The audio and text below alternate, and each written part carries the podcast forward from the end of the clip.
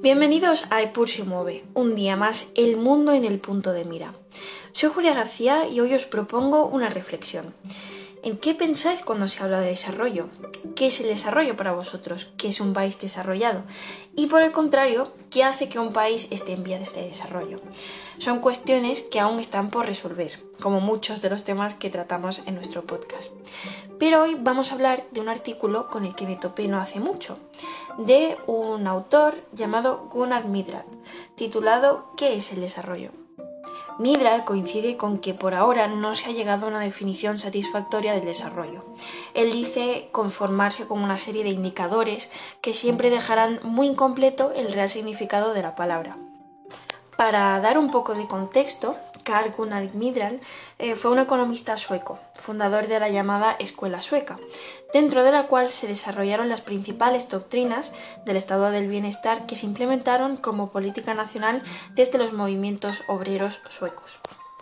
En este artículo de 1974, Midral comienza dando una brevísima definición de desarrollo, siendo el movimiento ascendente de todo sistema social, algo que tal y como él predijo deja grandes cuestiones e interpretaciones abiertas.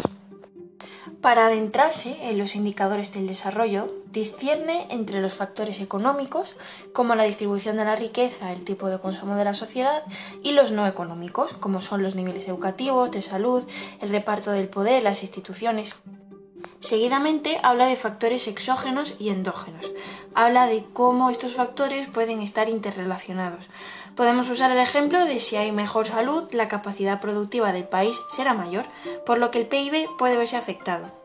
Por lo tanto, no es solo un efecto circular, por así decirlo, sino también un efecto acumulativo. Sin embargo, el economista sueco es consciente de lo abstracto que esto resulta y que estos supuestos no siempre se pueden cumplir en la realidad. De hecho, subraya que no se ha llegado a esta conclusión de forma inequívoca desde ningún tipo de sociedad más o menos avanzada. Y es que se habla del PIB como indicador y de forma bastante común. Lo vemos en medios, en política, desde algunos economistas, pero el autor reconoce las grandes restricciones teóricas que supone usar el PIB como un indicador inequívoco del nivel de desarrollo de un país. El concepto de producción es bastante débil como para definir el desarrollo para países tanto del primer como del tercer mundo. El PIB no nos ofrece, por ejemplo, información sobre cómo se distribuye la renta o de si hay una brecha salarial entre hombres y mujeres. Para esquivar este tipo de limitaciones, de forma común se ha estudiado primero el nivel de producción de un país y seguidamente cómo se distribuye esa producción. Midral también considera este esfuerzo insatisfactorio, ya que se intenta que la producción y la distribución formen parte del mismo macrosistema, cuando raramente son variables interdependientes. La única conexión que se ha establecido, sobre todo desde la escuela clásica, es que las políticas de redistribución estancaban la producción. Un supuesto que, según el autor, está basado en la especulación y tiene muy poca base empírica. Más bien el artículo intenta hablar de las reformas redistributivas bien planificadas como forma de ser productivas y de elevar la calidad de la fuerza de trabajo.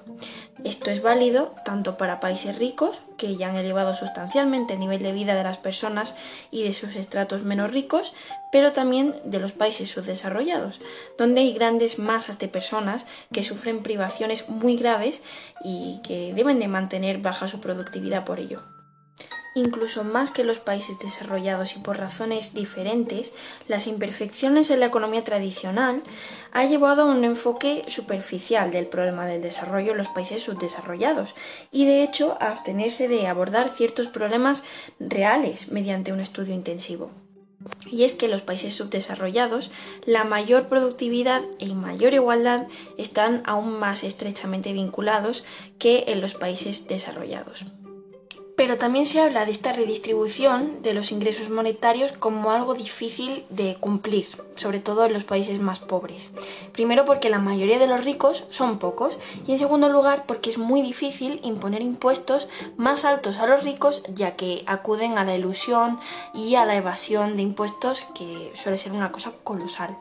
Aparte de esto, lo que las masas pobres necesitan, según el autor, no es un poco de dinero, sino también una forma radical de cambiar eh, su forma de trabajo, su forma de vida, para una mayor productividad y una mayor igualdad. Finalmente, el autor concluye que es necesario cambiar ese enfoque estrictamente relacionado con lo económico y abrir ese campo a algo que no sea económico, algo que tenga que ver con la política y con otros valores no convencionales. Por eso me ha parecido interesante incluir eh, una reflexión que se hace en un capítulo de un libro que se llama El león y el cazador, que se habla de la historia de África subsahariana. Se habla del sistema económico africano, precolonial o tradicional, de una forma pues mm, mucho más analítica es una forma de analizar cómo ciertas sociedades se han organizado en torno a otros valores y han podido subsistir al avance de Occidente.